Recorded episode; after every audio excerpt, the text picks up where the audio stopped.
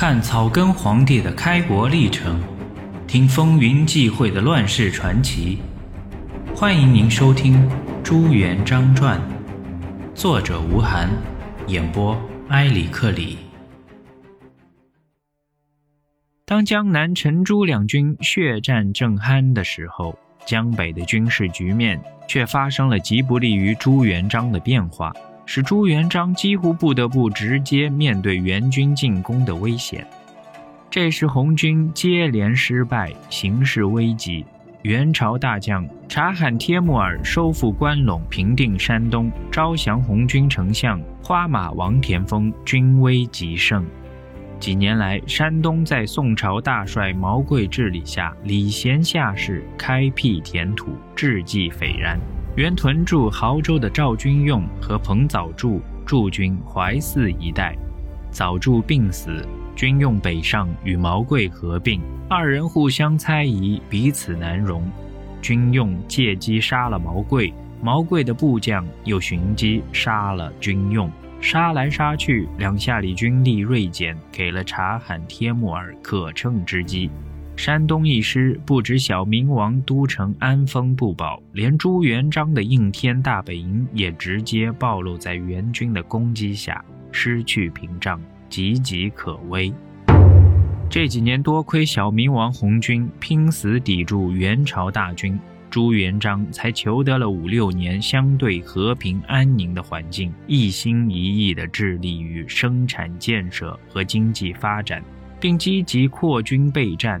取得了政治的、经济的、军事的等一系列重大胜利。看来大事不好，朱元璋想方设法拉拢援军，两次派代表去会见察罕，送上重礼和亲笔信，要求长期通好，各保平安。朱元璋此举的真意，一是稳住援军，抓紧时机，全力平定陈友谅。避免两线作战和腹背受敌。二是援军相对强大，凭朱元璋现有的军事实力还不足以与其抗衡，仍然需要争取一段相当长的和平发展机会。第三，从某种意义上说，是朱元璋有意奉行一种妥协投降战略的试探。你有情，我有意。察罕帖木儿也派了他的户部尚书张敞。带了御酒和任命朱元璋为荣禄大夫、江西等处行中书省平章政事的宣命诏书，于至正二十二年十二月来到应天。然而这御酒烧心难喝，诏书烫手难接。若喝了这御酒，就等于公开投降元军，与红军为敌。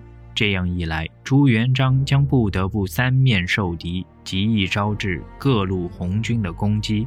应天不保，大势去矣。若不接着诏书，则等于抗旨不遵，天庭震怒，必派大军进剿。朱元璋又哪里招架得住？正在左右为难时，喜从天降，察罕已被田丰刺杀，其子阔阔帖木儿继为统帅。不久，又有情况探报，阔阔正与另一元朝大将贝罗帖木儿争抢地盘，打得正是火热，哪里还顾得上帝国的兴亡和朱元璋这个弹丸之地？再加上宁海人叶对上书立陈投降之不可与霸业之可成的道理，并具体阐述了其战略构想与实施步骤，更加坚定了朱元璋的战斗信心。朱元璋权衡利弊，还是拒绝了元朝的封赏，继续做他的吴国公。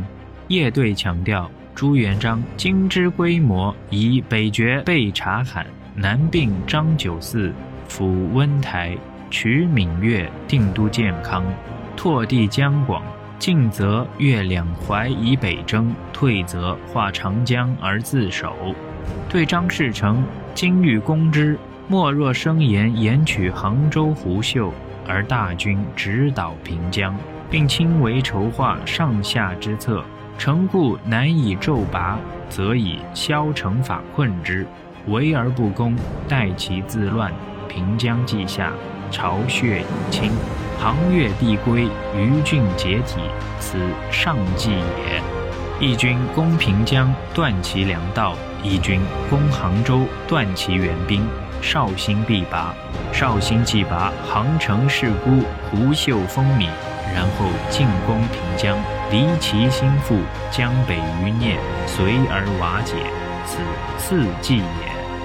对于方国珍，则可挟之而从也。事宜速不宜缓，一遇之后，更置官吏，居其州建，收其兵权，以消未然之变。三郡可不劳而定。至于福建本浙江一道，兵瘁城漏，两浙既平，必图归附。下之一便是利耳。